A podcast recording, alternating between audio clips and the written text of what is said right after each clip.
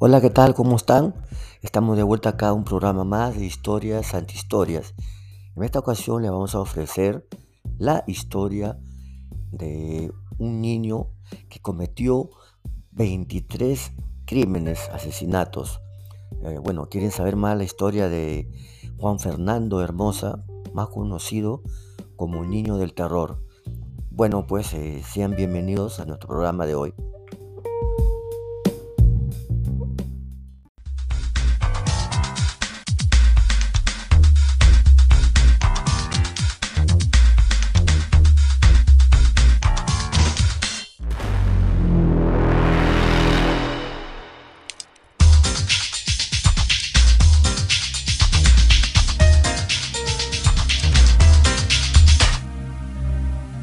Bienvenidos a nuestro programa de podcast Historias Antihistorias. Tocamos temas de actualidad, información, cultura, entretenimiento. Todo en un solo programa para ti.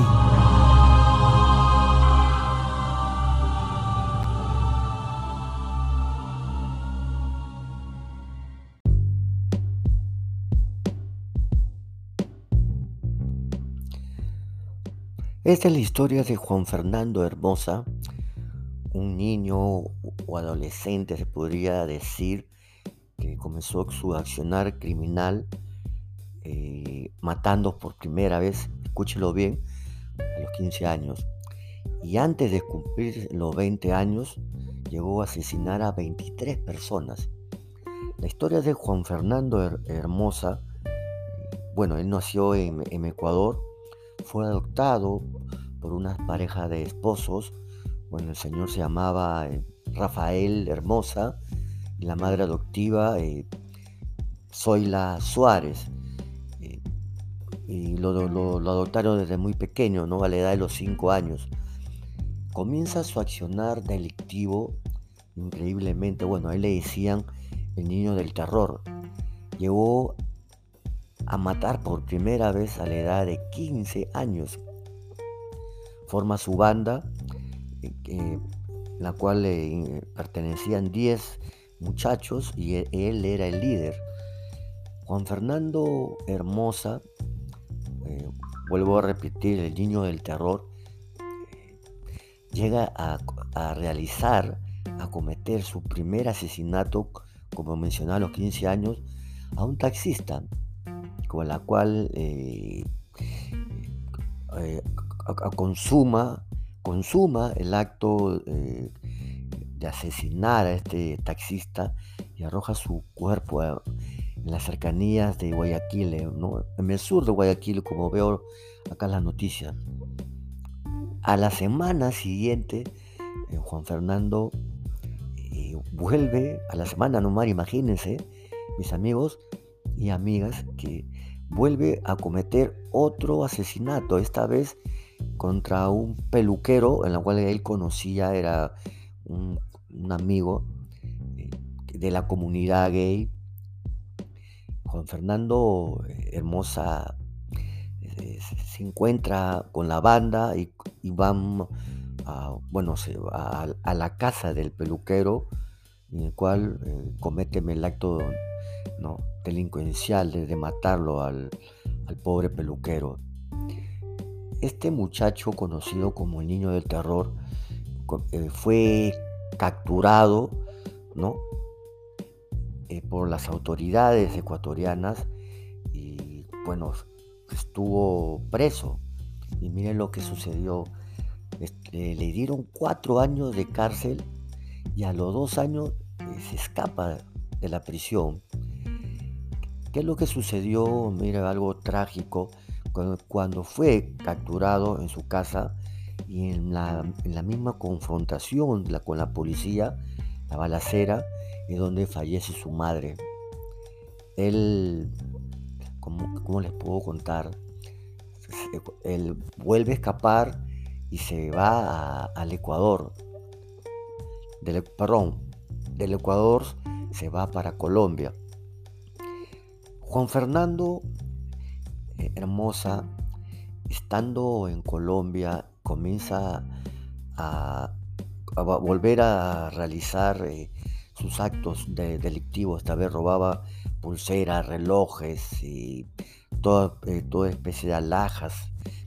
Y bueno, y fue capturado por las autoridades, la policía colombiana que lo, lo reconocieron porque era, era un muchacho conocido. Él, ¿cómo les puedo contar?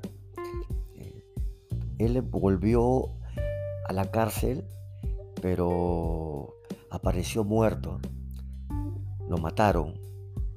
En conclusiones, la historia, y qué es lo que les puedo hablar, estimados amigos y amigas, que acá hay un trasfondo social eh, complejo y, eso es lo que quiero tratar de hacerle entender, no reflexionar.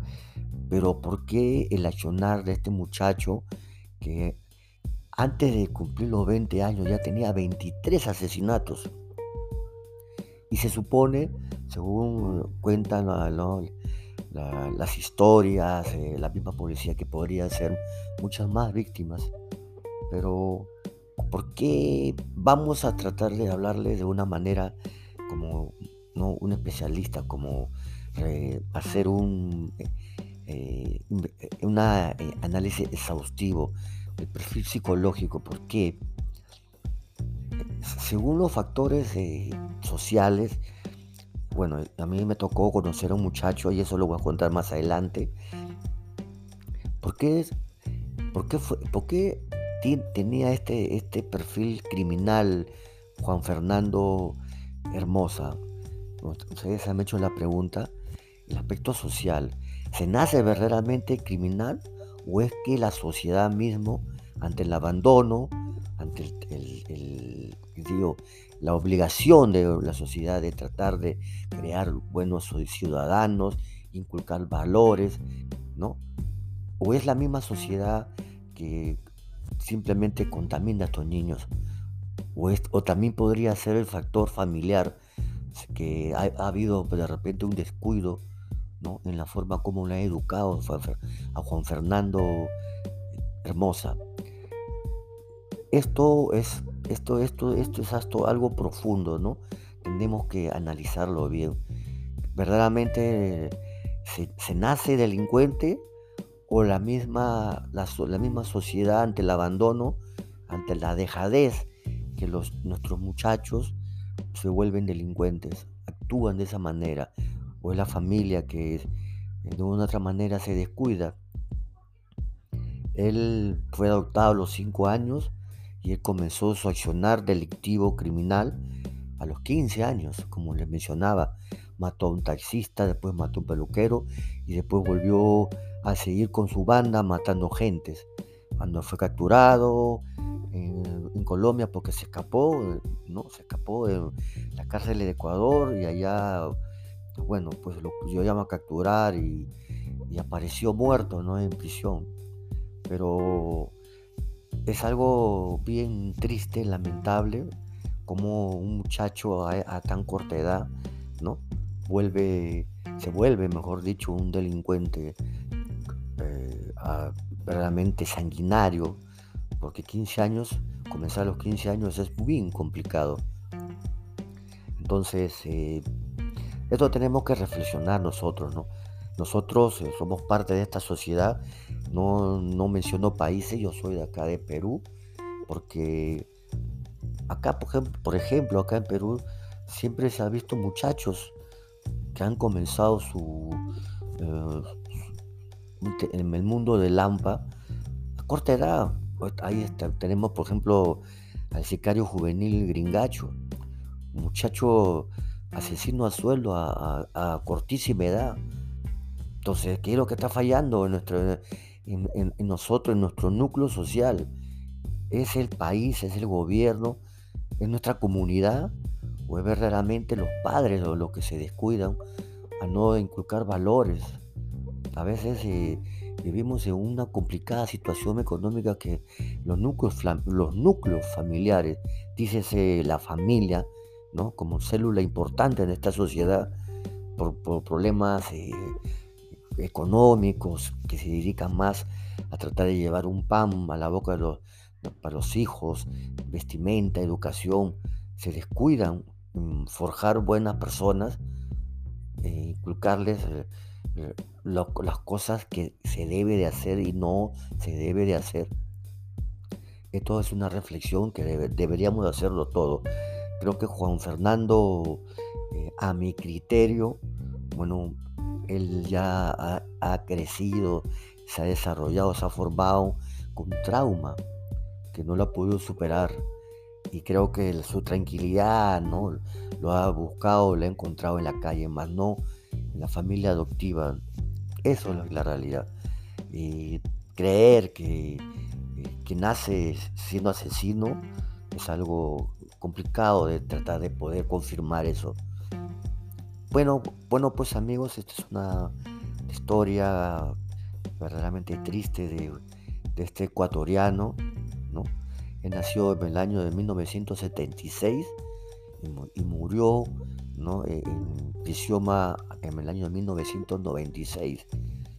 Complicadísimo, nació el 28 de febrero.